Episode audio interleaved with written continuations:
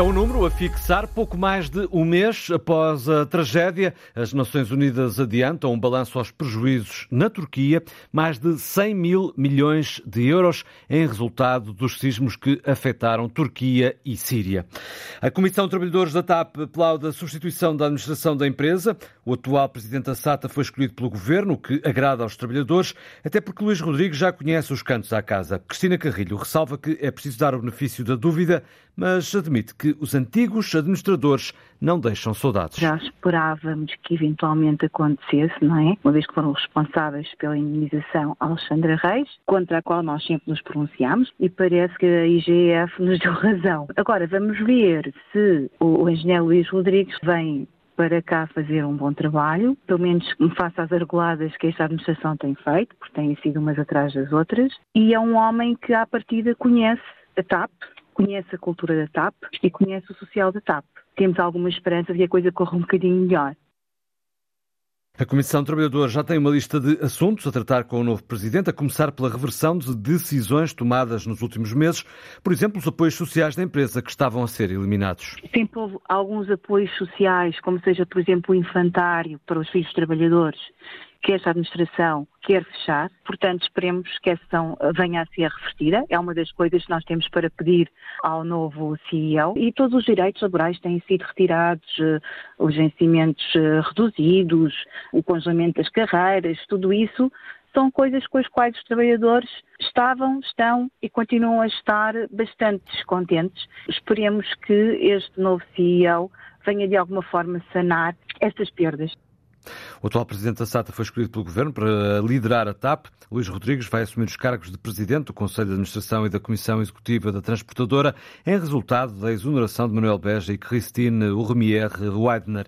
A presidente executiva da TAP, exonerada, diz-se perplexa com o comportamento discriminatório e admite recorrer à justiça. O presidente do Conselho de Administração, Manuel Beja, afirma que agiu de boa fé e explica que procurou evitar a saída de Alexandra Reis. A exoneração foi decidida pelo governo na sequência do parecer da Inspeção-Geral de Finanças sobre a indemnização atribuída à antiga secretária de Estado e ex-administradora da TAP. Alexandra Reis discorda do relatório, apesar disso, promete devolver de forma voluntária os 450 mil euros que o parecer recomenda e lamenta aquilo que considera ser um ataque de caráter.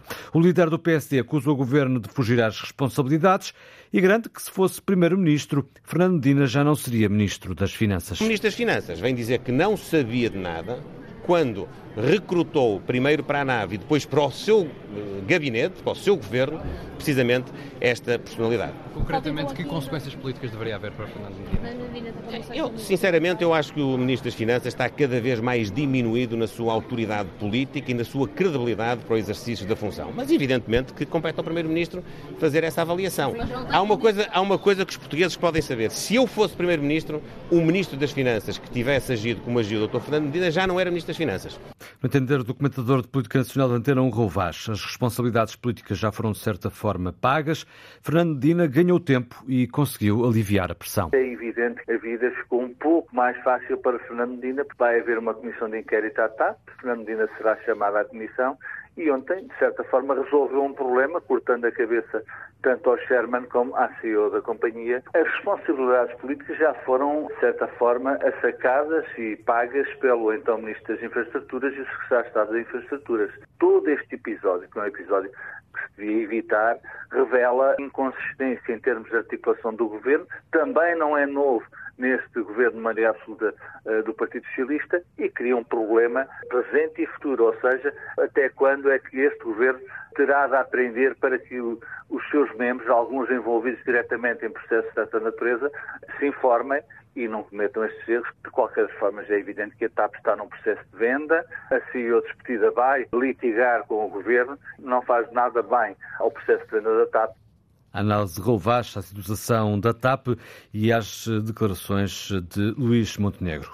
Em nome dos doentes, a antiga Ministra da Saúde, Ana Jorge, defende a reorganização das urgências pediátricas na Grande Lisboa, mais do que para aliviar a pressão dos hospitais, a bem dos utentes. Esta reorganização das urgências de Lisboa é necessária a bem da qualidade da prestação de cuidados e não só porque para reduzir a pressão, mas porque as pessoas devem ter os cuidados nos locais de acordo com as necessidades. Não é para aliviar os hospitais, mas sim porque a grande maioria das situações podem e devem ser atendidas noutros locais. Eh, é um bocadinho da reorganização, eh, não por ir atrás do prejuízo, mas porque eh, a organização dos serviços e dos cuidados de saúde deve ser feita de outra forma. A direção executiva do Serviço Nacional de Saúde reúne hoje com os 12 hospitais da Grande Lisboa que vão sofrer alterações nas urgências. Os responsáveis hospitalares, ouvidos pela Antena 1, apelam a medidas que contribuam para reduzir a procura. O fecho de algumas urgências, devido à falta de recursos, é apenas um remendo. É o que defende o diretor de Pediatria do Hospital Dona Estefânia.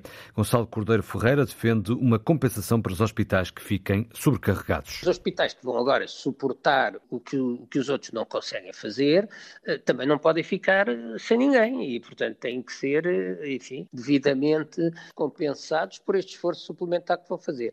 Mas isto só para lhe dizer que isto não vai dar resultado, porque continuamos a, a, a falar muito da oferta, quer aumentando, quer reduzindo, quer aumentando, quer reduzindo, mas esquecemos do principal lado que nós temos que ir. E esse sim é que era um lado de uma verdadeira reforma, que é a procura. A procura é que tem que ser drasticamente reduzida. A reunião de hoje acontece cerca de uma semana depois da falta de especialistas ter obrigado as urgências do Hospital de Lourdes a fechar à noite, aos feriados e fins de semana. Apresenta o Conselho de Administração do Hospital Beatriz Ângelo, sublinha que neste momento não há condições para reabrir os serviços. Atualmente não há condições para se poder eh, equacionar a reabertura. De acordo com o que estava previsto, era suposto nós estarmos abertos sempre durante o dia e, portanto, eu espero que o fim de semana, dia, ainda seja reversível, assim que eu tenha capacidade para reforçar a equipa de pediatria uh, no Hospital Beatriz Ângelo. A situação deixa os autarcas da região eh, preocupados. O Ministro da Saúde recebe hoje os presidentes das câmaras dos conselhos servidos pelo Hospital Beatriz Ângelo. O Presidente da Câmara de Mafra, Helder Sousa Silva, manifesta um desejo, só quer ouvir falar numa solução, a reabertura dos serviços. A população servida, que são cerca de 400 mil habitantes, não se compadece com esse regime noturno temporário que hoje está vigente.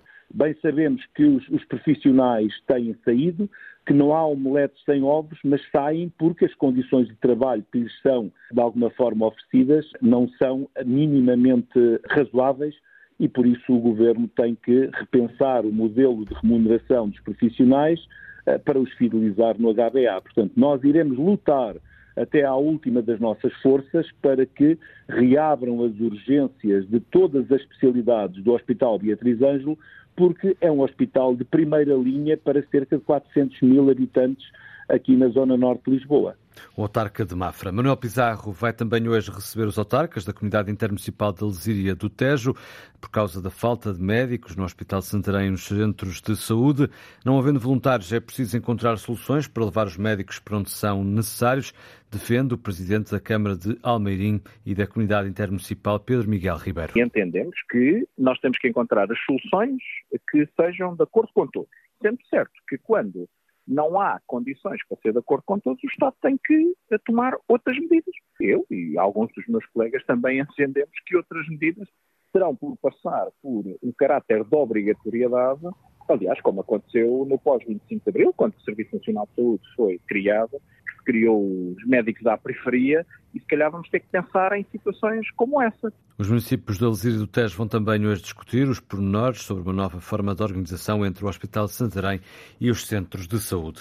Três jornalistas foram assassinados no continente europeu no ano passado. Destes profissionais, 12 faziam a cobertura da guerra na Ucrânia. Balanço adiantado esta manhã pela plataforma do Conselho da Europa para a Proteção do Jornalismo e a Segurança dos Jornalistas. É o maior número de vítimas entre jornalistas na Europa desde 2015 o ano, João Caraceiro, em que esta plataforma foi criada. O relatório identifica fortes repressões ao jornalismo livre e independente na Rússia e nos territórios ucranianos ocupados por Moscovo. De todas as mortes de jornalistas contabilizadas, apenas uma não seguiu à invasão russa. É de Gungor Arslan, editor-chefe de um jornal turco, baleado à porta da redação. O documento indica que 21 jornalistas ficaram feridos enquanto trabalhavam na Ucrânia e tem pela primeira vez um capítulo dedicado à Bielorrússia. 32 jornalistas foram detidos no país em 2022. Uma repressão, sublinha a plataforma, exacerbada com a guerra. E no total, 127 jornalistas estavam presos na Europa até ao final do ano passado, a grande maioria na Turquia, depois a Bielorrússia, lá está, e a Rússia, os territórios ocupados na Ucrânia e o Azerbaijão. A plataforma do Conselho da Europa publicou quase 300 alertas com fortes ameaças ou ataques à liberdade de imprensa em 37 países da Europa. São sobretudo relativos à intimidação jornalistas, com destaque para a Sérvia, de novo a Rússia, para a Itália, Polónia, Croácia e Grécia. Ainda 35 casos de homicídio por resolver continuaram impunes por mais um ano. Um alerta para a segurança dos jornalistas.